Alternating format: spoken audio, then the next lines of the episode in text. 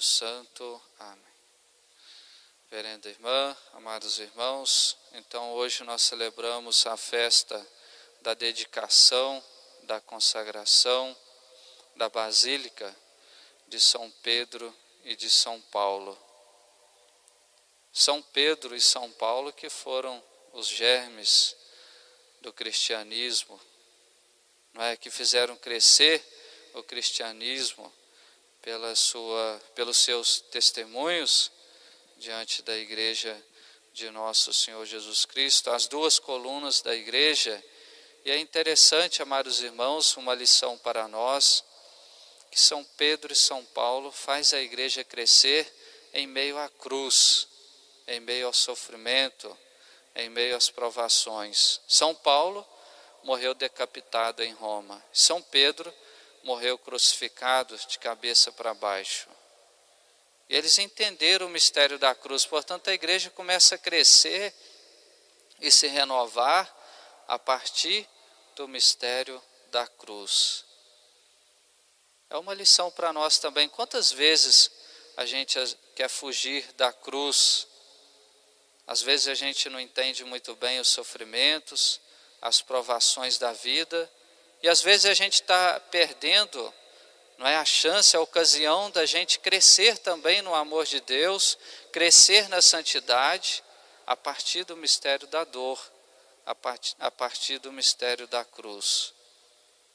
Sofrer, todo mundo sofre, um pagão, um cristão, mas o cristão é diferente, porque é aquele que aprende de Jesus como sofrer, como encarar a cruz, como encarar o sofrimento. E a gente pode usar a cruz, o sofrimento, ao nosso favor, para a gente superando os nossos defeitos, o nosso orgulho, o nosso amor próprio, a nossa vontade própria. E tudo isso, o mistério da cruz, pode ser um grande meio de santificação para nós e de salvação para a nossa alma. Portanto, ter essa fé no mistério da cruz, como teve São, São Paulo e São Pedro. Eles não morreram à toa, mas morreram na fé em Cristo. Eles sabiam que vivendo aquele mistério da cruz e morrendo, derramando seu sangue por amor à igreja, eles estariam fazendo grande bem à igreja e ao cristianismo. Não é? A igreja, portanto, nasce assim, em meio às perseguições, em meio à cruz, em meio ao sofrimento. Não é? Portanto, a gente ter fé e confiança em Deus para a gente encarar as nossas provações, a nossa cruz de cada dia, para que a gente possa santificar. Não querendo jogar a cruz de lado, reclamando com Deus ou blasfemando, não é? Ou vivendo sempre impaciente, mas abraçando a nossa cruz. Aí sim vai ter os méritos no céu vai ter, não é, a salvação para nós a partir do mistério da cruz. E uma segunda lição, amados irmãos, é olhando para a própria basílica, né, as basílicas de São Pedro e de São Paulo. Esse edifício material é símbolo do, do edifício também espiritual.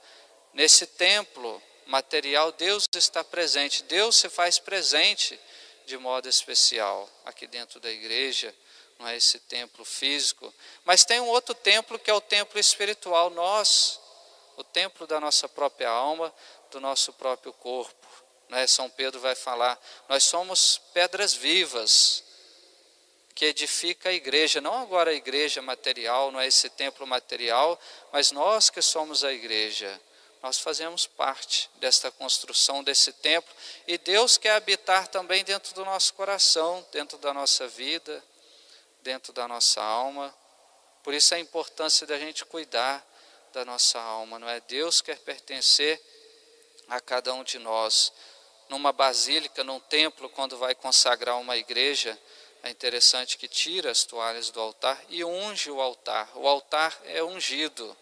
E depois é trazida também uma vela acesa, mostrando que a partir daquele momento aquele templo pertence a Deus. Deus vai habitar de modo especial naquele templo. Aquele templo, aquele edifício, aquela construção é separada, é escolhida, é diferente, é o lugar de Deus, da presença de Deus. Isso acontece também de modo comparativo na nossa vida espiritual. No dia do nosso batismo também, nós fomos ungidos, nós somos ungidos no dia do nosso batismo também, é trazida uma vela acesa, simbolizando a presença de Cristo. Então nós também somos separados, nós também somos escolhidos, consagrados a Deus, por isso a importância da gente ter uma vida pura, ter o nosso corpo puro, a nossa alma pura, porque o nosso corpo, como nos ensina São Paulo, é templo divino Espírito Santo. E Deus quer habitar na nossa alma, e evidentemente que Deus não vai habitar numa alma suja, numa alma em pecado, porque Deus não, é, não vai viver em meio à sujeira dentro da nossa vida. Ele se afasta quando a gente também dá as costas para Deus. Portanto, amados irmãos, esta é a segunda lição. Assim como tem o templo material que Deus habita, a gente sempre olhar também para o templo espiritual que é a nossa vida, que é o nosso coração, que Deus, Deus quer não é habitar o nosso coração, quer restaurar a nossa vida, quer nos purificar, quer nos santificar, Hoje no Santo Evangelho nós vemos essa passagem no Evangelho tão bonita que Deus, Jesus, é, entra na casa de Zaqueu. Zaqueu que não era honesto, ele fraudava as pessoas e por isso era rico, tinha uma vida, não é, desonesta, que faltava sempre com a sinceridade com o próximo, mas é interessante quando Jesus entra lá, né, começa a habitar a paz naquela casa. Mais do que aquela casa material, Jesus queria habitar, não é? Jesus falou: Eu quero acampar na tua casa, eu quero passar lá à noite. Mas o que Jesus queria de fato é entrar dentro do coração de Zaqueu, é mudar a vida daquele homem, é restaurar a vida daquele homem, é habitar dentro da sua alma, dentro do seu próprio corpo. E é isso que Jesus fez.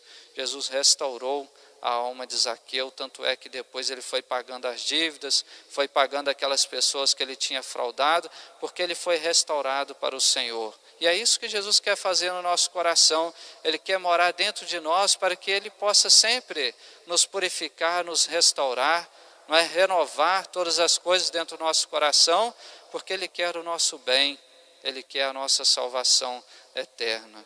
Portanto, da nossa parte, nós devemos abrir as portas do nosso coração para Deus. Não é assim como Zaqueu abriu a porta da sua casa para que Cristo entrasse, e Cristo fez um grande bem a ele, vamos, portanto, também aprender essa lição, abrir o nosso coração para Deus, que Cristo possa entrar dentro da nossa vida, possa restaurar a nossa vida, possa conduzir a nossa história até um dia a gente chegar no céu.